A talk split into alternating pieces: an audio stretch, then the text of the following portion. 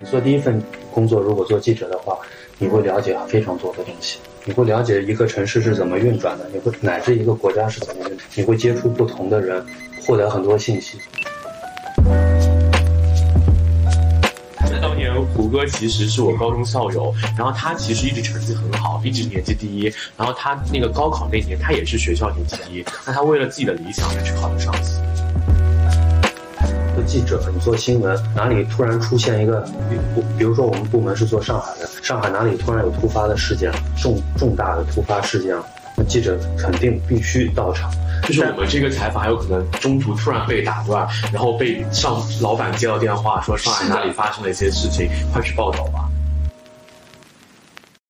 欢迎收听《身边人》，《身边人》是一档由四个生活在上海的年轻人创办的一档访谈节目。我们四位主播会定期和大家唠唠身边人的故事，包括但不限于个人成长、求学故事、职业揭秘、多元的生活方式选择。未来还会解锁更多有趣、有价值的话题，希望听众朋友们可以持续关注、点击订阅。Hello，大家好，我是男主播 Teddy，一个爱打狼人杀、爱谈逻辑的前互联网人，喜欢以生活观察家的视角去探寻世界的底层逻辑。我是主播噗噗猫，经历过两次转行，有过一些坎坷成长和职场经验。那未来想和大家共同分享的三十加大姐姐。我是主播兼制作人的晴朗，跨职于电商、房地产、知识付费和人工智能领域的一枚资深酷漂。我是关灯兄，团队里唯一的一名九五后，从商超卖鱼到管理经销商，细数职业生涯的变化会给人带来怎样的改变？未来我将以小主播的身份不定期出现在身边人的访谈节目里。这一期我邀请到的嘉宾是我的好朋友 City，其实是我大学时期的同学。在我跟他最近沟通之前，我一直以为他是我们这个学院唯一一个去做记者的，直到前几天才知道，原来他一个同门的一个女同学是去了南方人物周刊，南方人物周刊也是一个非常有名的一个媒体。现在 City 呢，他是从毕业开始到澎湃记者，已经是有六年多的时间了。他一直都是在做上海本地的这样的一个民生新闻。接下来我们就让 City 做一个简单的自我介绍吧。大家好，我叫李佳卫，我是澎湃新闻的记者。二零一七年三月份毕业的时候，我就我就入职了澎湃新闻，然后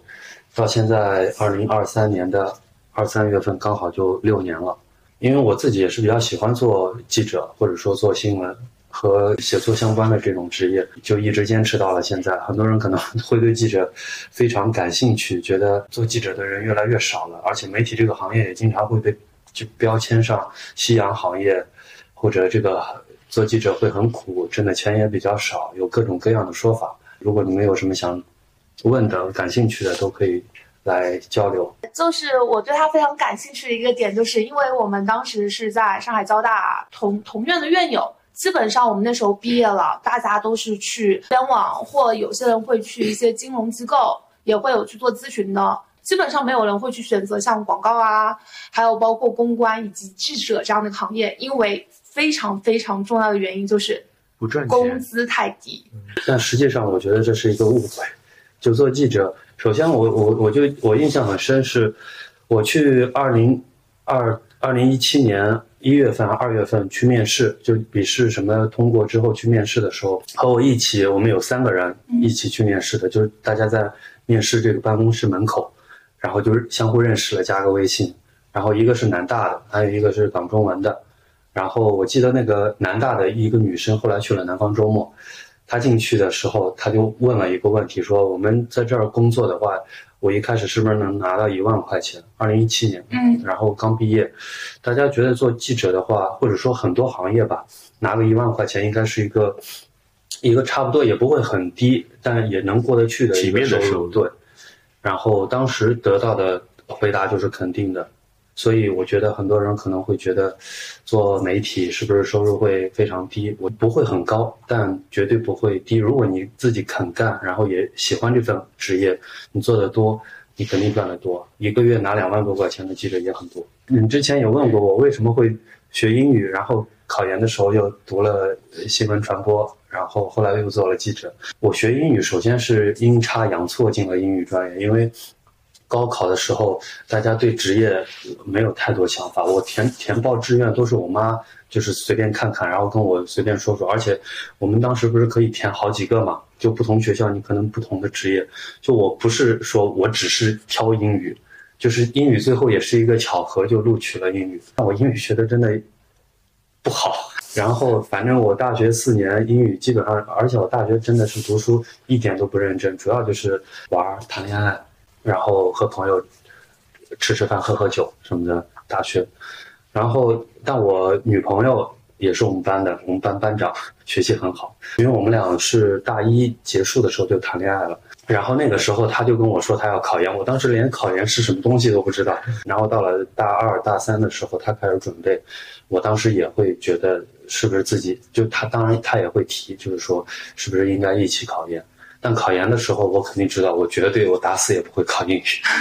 然后我自己是从小就会喜欢写东西一点，喜欢看看小说，喜欢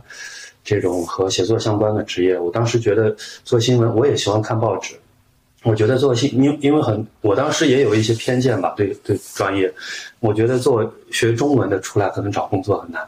然后但你学新闻的话，你出来本身有一个对口的职业就是媒体，可能呃会反而会可能会更好一点，就从现实的找工作的这种角度，然后我当时就决定考研了，然后就考新闻传播，就是我大学虽然没有学习，但是考研我是真认认真真的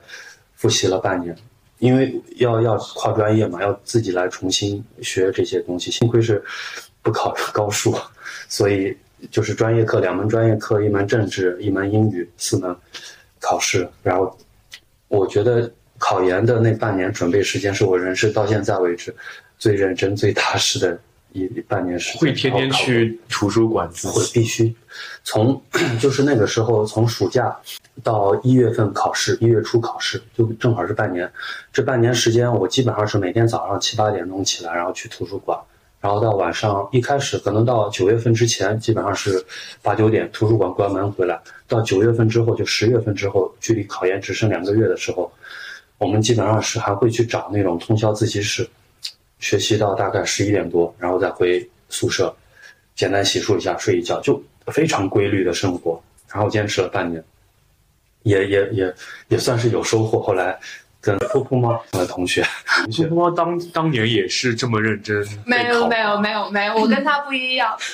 我是我是就是是通过自己的努力考的，没有是我跟他不是一个专业的，我们只是一个学院。然后我们那个学院后来还改了名，还分出去了一些更更厉害的一些。专业，然后我是影视这一块的，他是新闻。其实像新闻，他们比我们更加有优势嘛。新闻出来的很多人，他们基本上都是去了一些比较光鲜亮丽的。因为我记得你们班上有很多同学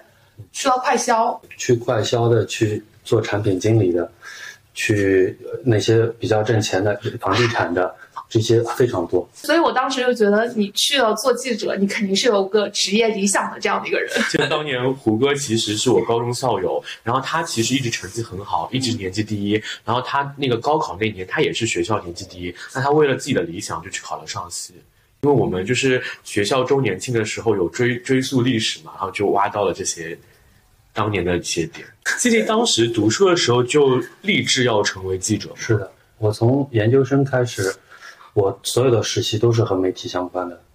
哪些实习？一开始最早一份是在上海这边，那个外滩画报，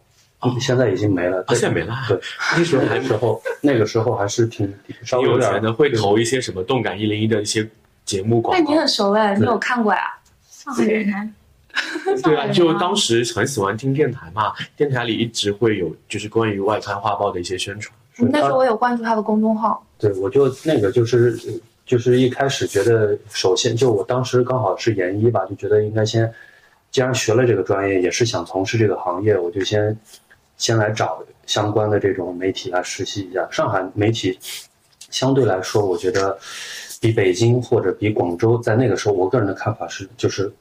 选择会小一点。嗯。然后外滩画报当时还在 K 十一。就很很高级的一个场所。然后进去实习了几个月，但那个时候在那儿，我觉得就因为我自己是比较喜欢做原创的东西，然后他们那儿其实做的编辑性的东西比较多，然后就就是可能会帮编辑选一些话题啊，或者选一些图片，比如说情人节到了或者春节到了，做一些应景的这种排版的东西选题，这个是就是研究生时期的第一份实习，然后接下来第二份是暑假的时候，当时去北京嗯大象公会，其实是在在可能在圈子里头，在行行业内还是挺有名气的一个，非常有名对嗯，一个一个媒体自就公众号，但是他有听过吗它一个没有圈外人，他的那个主编就是是当时凤凰周刊的执行主编黄章进嗯出来自己创自己创办的一个就是自媒体号吧。然后接下来就是我们去台湾那边交换生半半年，所以我在暑假在那儿只待了一个月左右。然后从台湾交换生回来之后，下一份实习就是在澎湃新闻实习，实习了将近六个月，五六个月，就做一些时政类的新闻的实习，尤其是环环保类的。我当时因为我导师是教那个环境新闻的，所以我一开始的实习和一开始工作方向其实都和环境新闻有关系。在中国，环境新闻是一个非常偏、非常小的一个领域，但在西方国家，环境新闻是非常主流的一个媒体。就是你你一个记者，其实通常来说，他会自己有一两个专业的领域，环境新闻在在西方是很很主流的一个领域，在国内稍微来说小一点。实习的时候也会想办法去了解，但我后来就发现它稍微会窄一点。在中国主要是做政策的解读，比如说他家里头的污水出来之后，上海市的这些城市排污水管经常有雨污混接的，就是你看河道里头经常会很脏臭，因为生活污水排下去之后，跟雨水管道混合到一起，雨水管道会排到河里头，所以会导致这个河道会慢慢比较脏臭。为什么会造成这个原因？是因为城市在最早建设的时候，中国当时还比较落后，所以管道经常是混着的。但现在新建的建筑都是雨污分开的。然后，在中国做环境新闻，就是会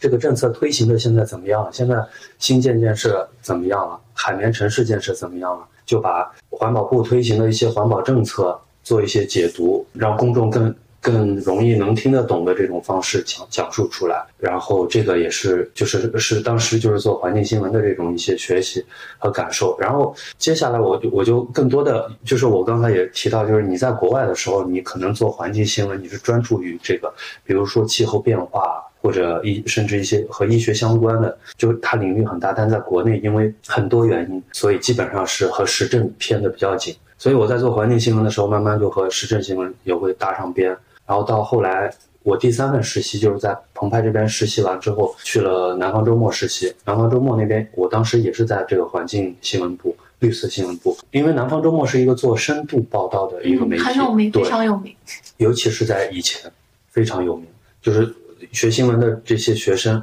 都会有梦想的一个广告电视，圈的奥美，对对对，是的，非常厉害。当时能进去实习，我觉得也很开心，而且在实习的时候学到很多东西。因为我我觉得做新闻传播，或者说你做记者，它本身是一个实操性的职业，你上来就要写东西，就要上手，它不是一个你在大学大学学的很多东西可能出来没有用，你就要实实操。你要实操怎么办？就是要多实习，而且实习的久一点。我个人觉得也应该去换不同的媒体，因为每个媒体真的不一样。同一个媒体里头不同的部门也不一样。你在实习的时候，你可以免费的或者说低成本的学到很多东西，等你真正工作的时候就会有用。包括你在选选职业的时候，选媒体，你要工作了，你要去哪家媒体，这个时候你也会就是会有一些想法。我在就是研究生期间，大概就有三到四个实习，我觉得也对这个行业有一些基本的了解了。然后我自己本身是立志做这个的，所以毕业之后投简历基本上也都是这方面。后来因为澎湃新闻它是在上海的，然后我自己也是就是想留在上海，就是在应聘的时候也是把它作为一个非常重点的选择。后来也有幸进进到澎湃，就是做民生记者。当年我招聘的应聘的时候，有三个就是部门在招，一个是财经新闻，一个叫大都会，还有一个是视频部。因为我没有视频的那个底子，因为做视频记者，你要拍东西可能噗噗猫比较合适，因为他们经常拍东西。我是要做文字的，做文字的话，要么是财经，要么大都会。但财经的话，我觉得也是机缘巧合吧。我当时后来就选了大都会。大都会是一个做上海本地新闻的媒体，不是说大都会是做民生新闻的，是大都会是做上海新闻的。做上海新闻呢，你肯定有民生，有时政，嗯，也有一些热点，其实都会有。然后，但是和和普通老百姓和普通市民最密切的就是民生新闻。对，而且我一开始就是听说他去了澎湃，我也一直以为他就是一个民生记者，经常要去一线，然后去报道老百姓的苦难。对，这些都是我们不懂，对对这个的刻板印象。然后我记得印象很深刻，我们之前就是有万圣节出来玩嘛，因为同学那时候已经毕业了。我们难得聚在一起去参加活动，我们每个人都在吃饭，只有他一个人用手机在那边写稿子。然后我们吃完饭去玩的时候，他也是心中就完全都是他的工作，活动没有结束，然后人就回去工作了，就是这样的一个状态。那我想问一下你，就是你这样的工作到现在为止都是属于一种随叫随到的这样的状态吗？理论上是这样，你因为你做做做记者，你做新闻，哪里突然出现一个，我比如说我们部门是做上海的，上海哪里突然有突发的事件了，重重大的突发事件了，那记者肯定必须到场。就是我们这个采访还有可能中途突然被打断，然后被上老板接到电话说上海哪里发生了一些事情，快去报道吧。是，所以大家要珍惜这样的机会。需要说明的是，不是说所有的事情都找你，就是你进来，你进到一个部门。然后你你会就像就会分就是有不同的领域去专注每个记者，因为不是说一个部门就几个记者，我们一个部门可能编辑记者有二十多个人，二十多个人每个人分工不同。比如说我是医疗条线比较多，还有徐汇区的，我之前也跑过上海市公安局，跑过迪士尼。你自己的条线里头如果有什么事情了，那你要负责。你要尽可能快，尤尤其是有重大的事情出现的时候，这些信息的来源都是，就是你，比如说我现在来跑徐汇区了，或者我来跑医院了，那我就会和这个医院去建立联系。就一个媒体，它本身和和社会上的各个行业都有固定的联系。我进来的时候，上一任的这个，比如说医疗条线的记者，他会跟我介绍中山医院的联系人是谁，华山医院联系人是谁。迪士尼条线，他的联系人是谁？徐汇区的联系人是谁？这些联系人你平时就要对接好，平时我们都会有交流。然后出现新闻的时候，你当你还不了解，比如说徐汇区那里有那个河道，就黄浦江那边经常会有一个船在在撞那个徐汇滨江的，就是撞到徐汇滨江。这个事情之前出现过好几次。那出现这个事情之后怎么办？你要你要去找这个船，你可能找不到，你最多就跑到这个。徐汇滨江边上来看一下啊，但这个船可能已经走了。这个时候你就要联系徐汇区的区政府的人，或者联系徐汇滨江集团的人。滨江集团的人可能会第一时间去处置，或者说你去联系海事部门的人，就上海它有河道的这些管理人员，去联系他们，请他们来把当时的情况讲解一下，或者你再去联系周围的店家，这些店家可能当时目击了这个现场，去采访他们，他们当时看到了什么。然后后来处置的这些人又是怎么处置的？你要把整个就是经过还原了，以及更深度一点，就是你要去问为什么会撞。我们当时也做过，就是因为它这个河道弯度是很大的。当时也就是我有一个，因为这个不是我负责，然后是我一个同事后来采访了一个交大的一个老师，一个传播学院的老师，好像他就是会去从这个河道河流的是怎么来流的，然后这个船。有时候大的时候，因为船拐弯不像汽车，它一刹车就停下来了。它本身拐弯的这个半径就非常大，所以稍微有有点慢或者有点问题就容易撞到。这些都是和这个相关的。哦，这么一说，我想起来，好像经常看澎湃新闻报道的时候有出现你的名字诶。我我有时候我也是在朋友圈会发现，哎，首席记者不是我同学吗？然后我就会发给其他同学看。然后包括像二零二二年，其实我们上海这边有发生了非常多的事情，然后也看到了之前你也报道了相关的一些新闻，还有一些底层的一些群众，还有包括一些很小众的人群的。那你能不能跟我分享一下这些故事啊？因为做记者，他的职业的这个特点吧，就是我们会接触到各种各样的人。然后各行各业的人都会接触到，也有一些底层的人也都会接触到，也会有一些固定的新闻。然后你重点的新闻，其实更多的时候是我们有一些自己的策划或者自己的想法在里头的这种新闻。你你就是要去关注一些，向大家提供一些新鲜的东西。如果出现特别重大的事件的时候，你要去现场，你要把现场的情况第一时间的去反馈给你的读者。这些都是要做的，所以我们会接触到各种各样的人。我以前，比如比方说，就你提到去采访那个奉贤那边有一个古寺，然后这个寺里头的住持他收养了五千多只流浪狗，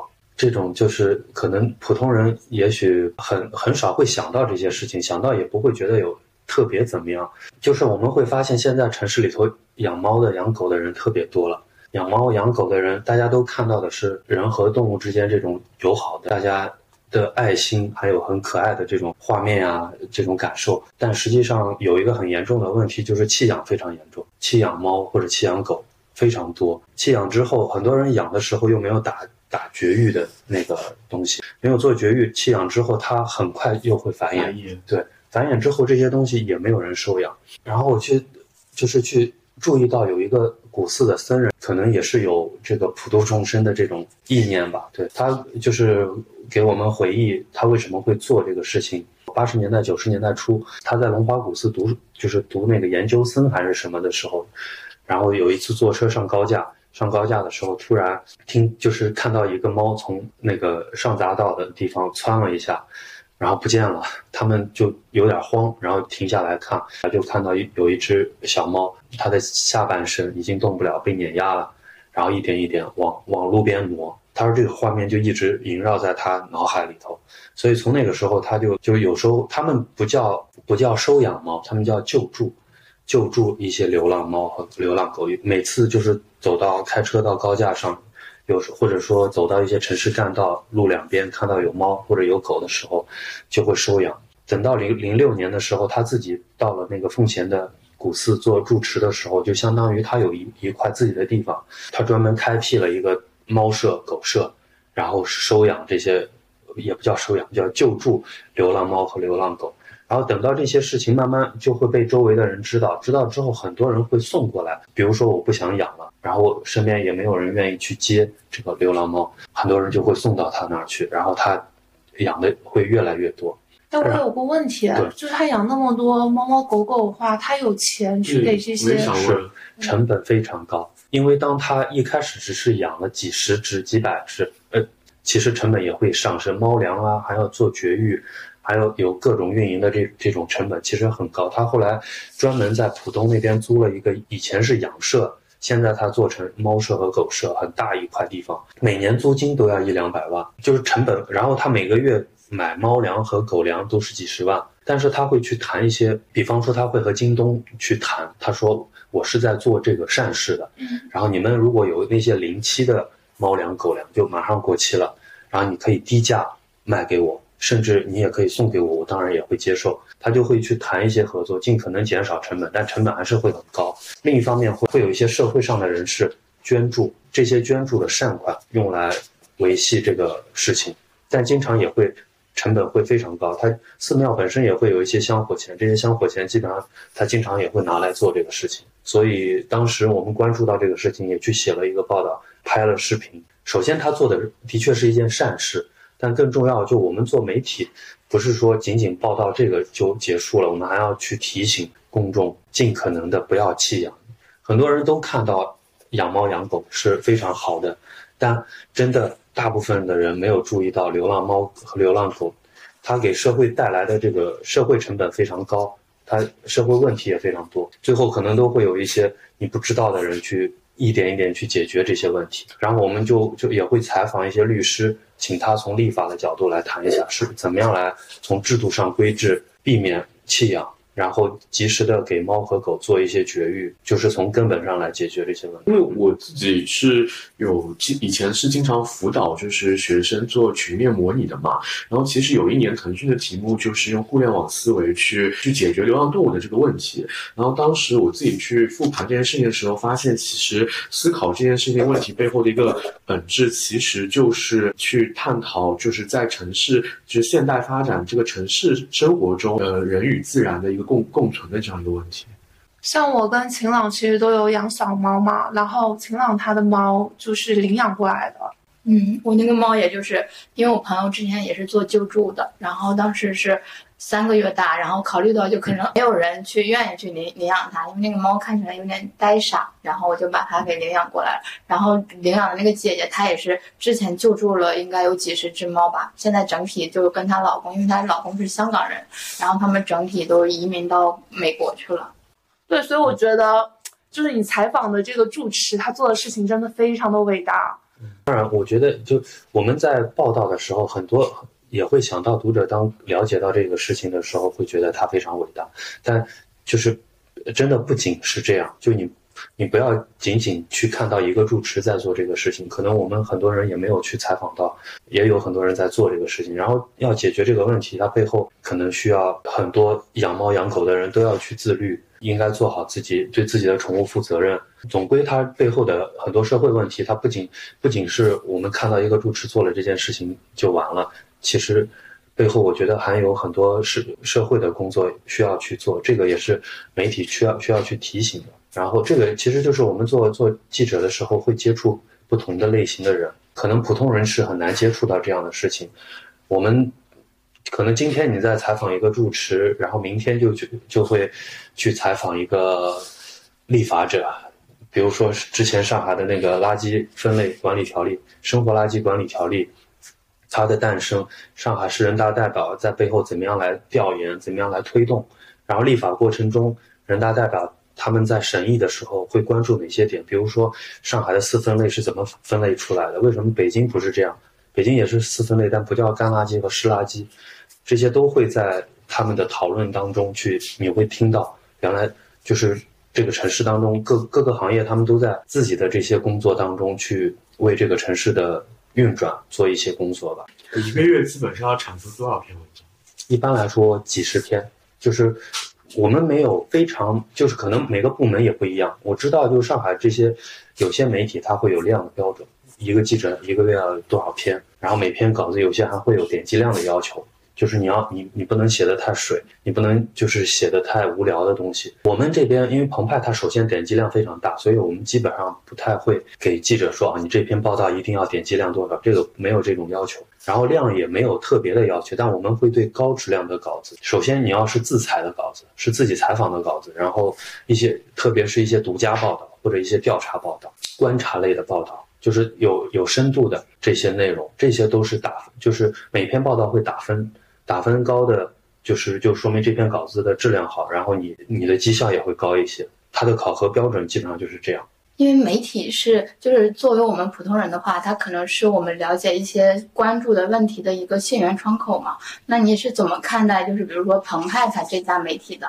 然后比如说你说的稿子，然后它的一个审核机制是什么样的？首先，澎湃，我觉得澎澎湃是二零一四年创制的，当时一个大中国的大背景是，我可以再往前说一下，就以前大家都知道，就是呃官媒。两千年代的时候，或者甚至是九十年代后期的时候，中国有一个就媒体行业的一个改革，就是做都市报。我是陕西人，陕西那边西安有一个叫华商报，然后上海这边也有东方早报，就是这些这些就叫都市报。它满足了那个时代公众对新闻的需求，因为以前日报的话。怎么说呢？它可能太太端正了，太端正，所以读者不太愿意看。在那个时代的时候，经济快速发展，公众对信息的需求非常大，然后都市报风行。然后到了二零一零年代之后，新媒体开始出来。那个时候一个大背景就是中国要要做一个媒体转型，就是要发展新媒体，要要和。就是和世界同步，尽可能走在世界的前列。澎湃新闻是上海这边第一家，也是中国可能最早的一家转型的媒体。它是从东方早报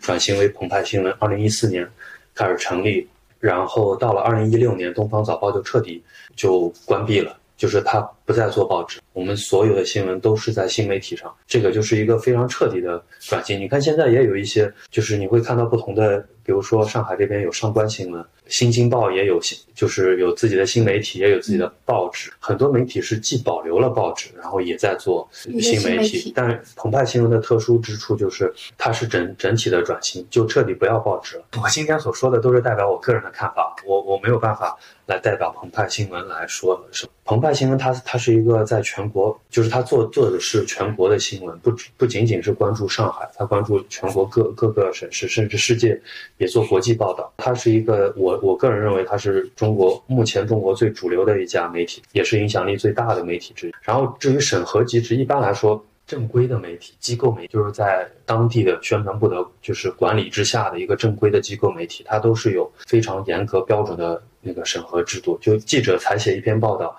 不是说你写的是什么，然后就可以随便发出去，它有一些审核，里边的信息可能需要核对，甚至很多时候会写错别字，然后这些都是需要去核对的。一般来说，可能需要四审左右，就从你的部门的领导。到你的中心的领导，再到你最上面的可能副总编或者总编，他们的审核，一般来说就四四审左右，有些可能三审，有些四审。哎，你说这个审核机制它也是比较严格的，那为什么网上总是会经常看到有些话题啊？我不知道这些是不是故意就是制造这些矛盾的，就说澎湃新闻总是会造谣。我觉得说这个的不仅是说澎湃，可能往往前推，以前会说南方周末，后来会说新京报。首先，它是读者非常大的一个量，很多人可能不会去谈论有些地方。山东，你知道有什么媒体吗？不知道。对，河北你知道有什么媒体？也不知道，对吧？你只你可能大家都关注的是这些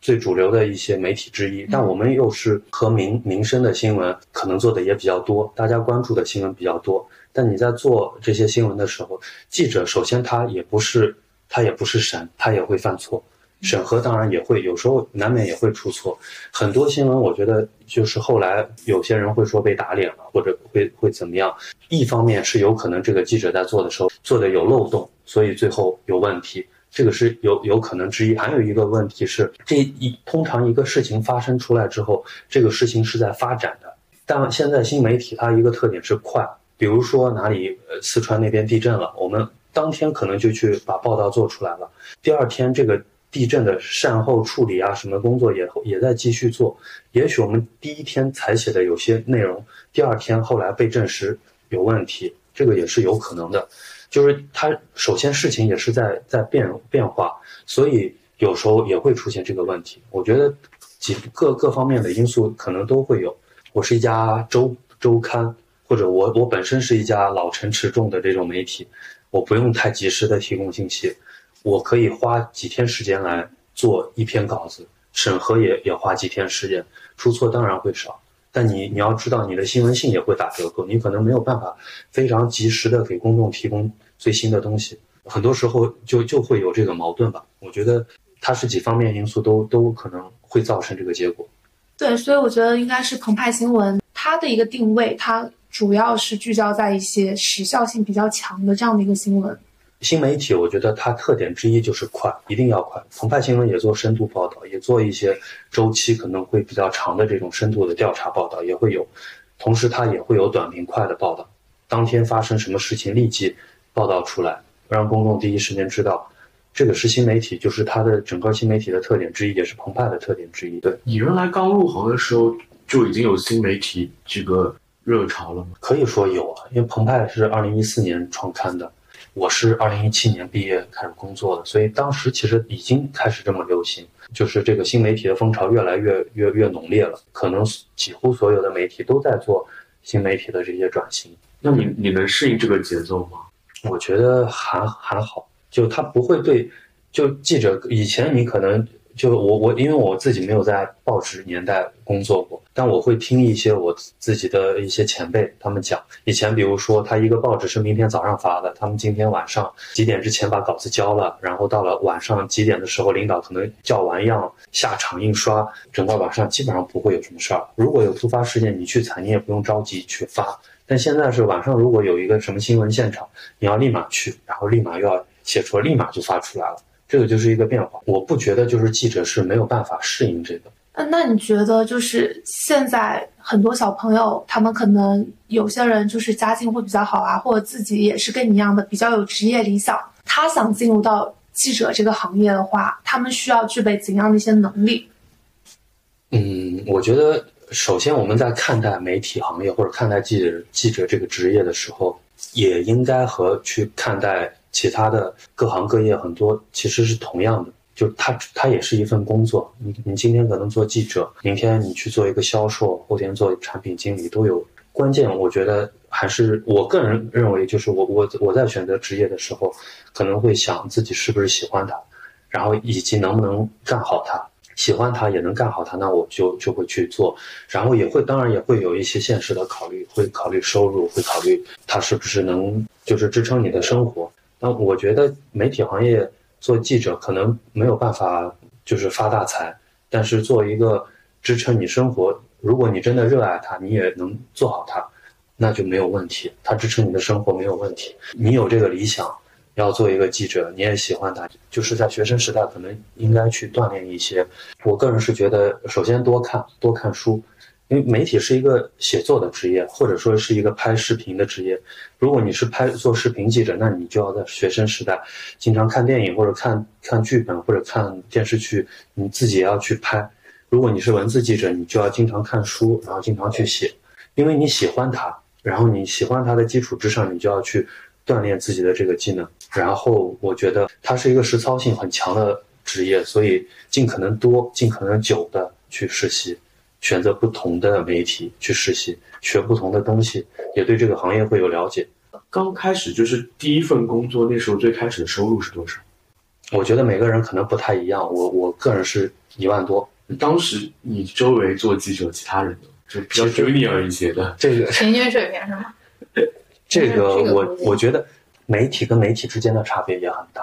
我们通常来说也不会去。太打听这个东西，我觉得有些低的可能几千块钱，有些高的可能一两万。你在一个全国主流的媒体当中，收入不会太低。因为我我考虑的一个问题是说，因为上一次采访我们采访 Rex，其实 Rex 有说，其实，在兴趣和赚钱不能兼得的时候，先选择赚钱这件事情。那我就比较好奇，如果有一些小朋友如果真的很喜欢做记者，但是能力上没有。那么够得着的话，会不会他去从事记者这个行业，作为一个就是第一份工作的这样一个台阶的话，会不会会有些困难？这样，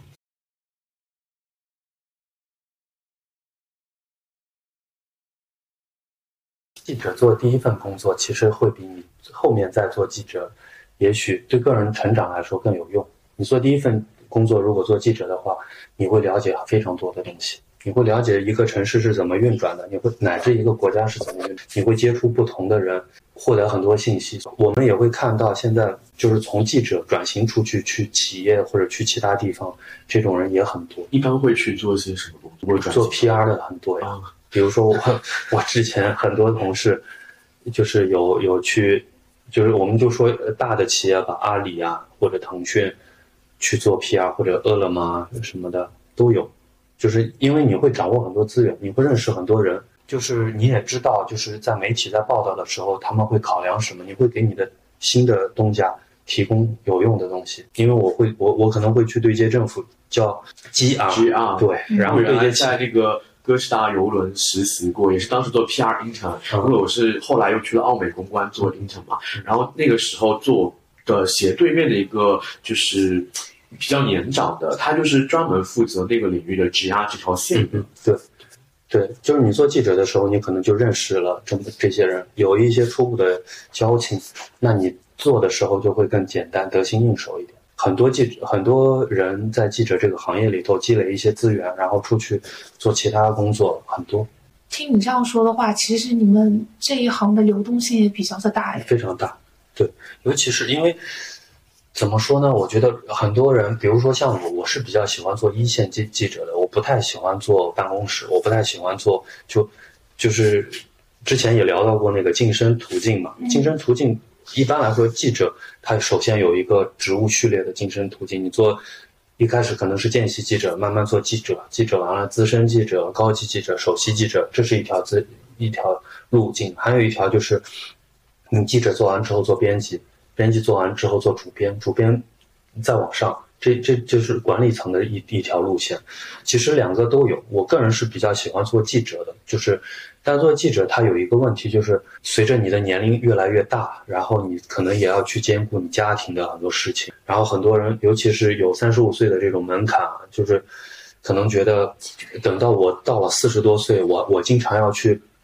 要去跑现场，要去采访很多人的时候，我可能没有年轻时候那那么大的热情。很多采访其实也是不容易，就是需要，就是肯定不如坐坐在办公室里头那么舒服。等到我我二十多岁的时候，我可能轻而易举可以做到这样；等到我四十岁乃至五十岁的时候，我要再去做这些事情，可能会觉得做不出来，或者已经没有那个热情，或者甚至觉得有点丢脸，会有各种各样的考虑。所以，很多人我觉得做记者可能做到三十五岁左右，后来转行，的确是有这种。那那你有没有碰到过，就是职业生涯中碰到过那种啊，会让你特别消极的这种事情？就是当你采访某些人的时候，这个你不你你不想不想再去做这个工作了。这个问题我还就是引申，就还有一个也差不多类似的问题，就是你在刚入行和到现在这么多年来，就是有没有在就是记者之间这个职业上面自己会有一些就是迷茫，或者是一些觉得有些消极的一些？当然都有，就是你不开心的时候肯定有。就是当你，嗯，你没有办，我觉得有有很多时候是自己可能对自己能力的这种这种愤怒，就是你当比如说我我记得我刚开始从业的时候，有二零一七年、二零一八年的时候，有一个就是从上海这边一个毕海事学院还是哪个学院毕业的一个人，他是后来做了船员，这个船员呢会跑那些国际的，就是去远洋，这个船员后来。他有一次，就是这个船，一般船上都会有各各种国家的人都有。然后这个船呢，到了张家港那边停靠的时候，然后那个人就我们后来是只能看到一个非常短的一个监控录像，比较距离比较远，从船上掉下去，然后就没了，人没了。是他爸就是有有这个投诉，他爸去联系记者来报道，就是他觉得他孩子可能当时受到了不公正的待遇，具体是什么我们也不知道。记者其实很多时候像警察一样，你要去调查，你要，但你又没有这个警察那么大的权利，所以经常我们很多东西调查的肯定没有不如司法机关调查的那么周全的。当时我就去采访他爸爸，请请他讲，他给我提供一些监控视频什么。这个这个新闻我后来就没有报出来，因为不是说领导不让报或者怎么样，就是我我没我只有一个单一的信源，就是他爸这边跟我讲述了。一个基本的情况，但他爸也不是目击者。首先，他孩子发生这个事情是在这个远洋的这个船上，他爸后来赶过来，他爸只能回忆他孩子工作的一些情况，平时的一些情况。然后他孩子的太太当时也来了，就说当时最后一面见的时候是什么情况，这些信息都可以还原。但那个船上发生了什么，不知道，我很难联系到一个远洋的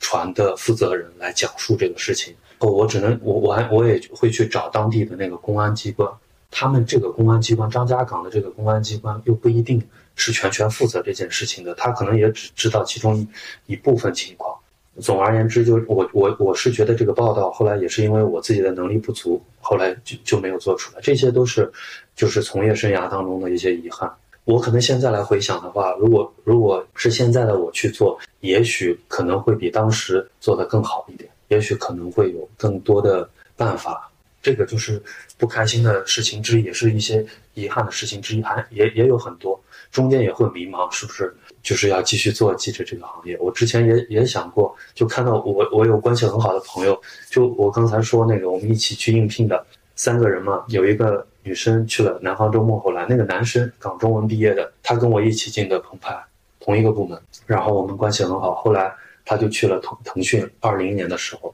就身边一些朋友走的时候，也会自己也会有一点点动摇或者什么的，可能都是就是一个阶段一个阶段吧。这个阶段稍微有点动摇，过了这个这个时期之后，稍微又觉得又稳定下来一点，也许今后还会有这个波动的阶段，也也也有可能。不开心的事情还有很多，对吧？这这个只是我就举一些个例，对。算上就是实习，其实已经入行有八九年了那？没有那么久，可能七八年。七八年，对，算上实习，但实习的时候和正式工作真的还是区别非常大，非常大。就是实习的时候，你是你不会把自己看成一个需要负责的人，你只是去协助记者做做一些报道。你你更多的时候，我会考虑的是能学到什么东西，或者去尝试写一些。深度的报道啊什么的，都觉得啊很有满足感。但当你真的做了记者之后，你会发现，也许你一个报道当中写错了一个名字，或者写错了，或者跟跟一个受害者去问一个事情的时候，遗漏了一个细节，后来这个东西发出来就会给别人造成伤害。你会你会有很多这种就是和责任有关的这些东西，会让你有时候有点沮丧，或者觉得应该更细心一点。嗯。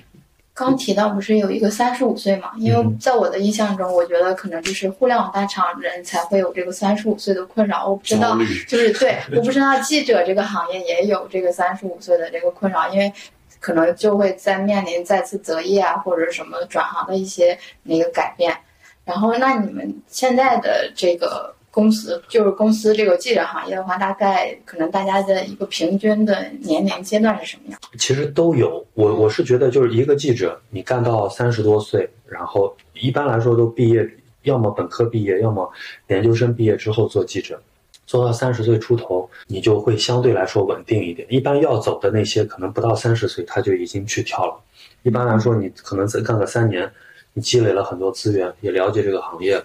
然后你觉得可能出去发展更好，那就那就出去了。我身边也有很多，就是四十多岁的或者四十岁上下的这些老记者或者编辑，他们就我们的前辈，他们就已经非常稳定的去做这个事情。因为就我刚才说的，如果你把它当做一个一份养家糊口的职业，它其实也它就是一份职业。我就是过来挣一份稳定的钱，然后。来养家糊口，我也不想发财，那这个这个当然是可以满足的。我觉得这个真的是要喜欢，然后也是有这样的一个职业理想和成就感的人才能坚持下去的。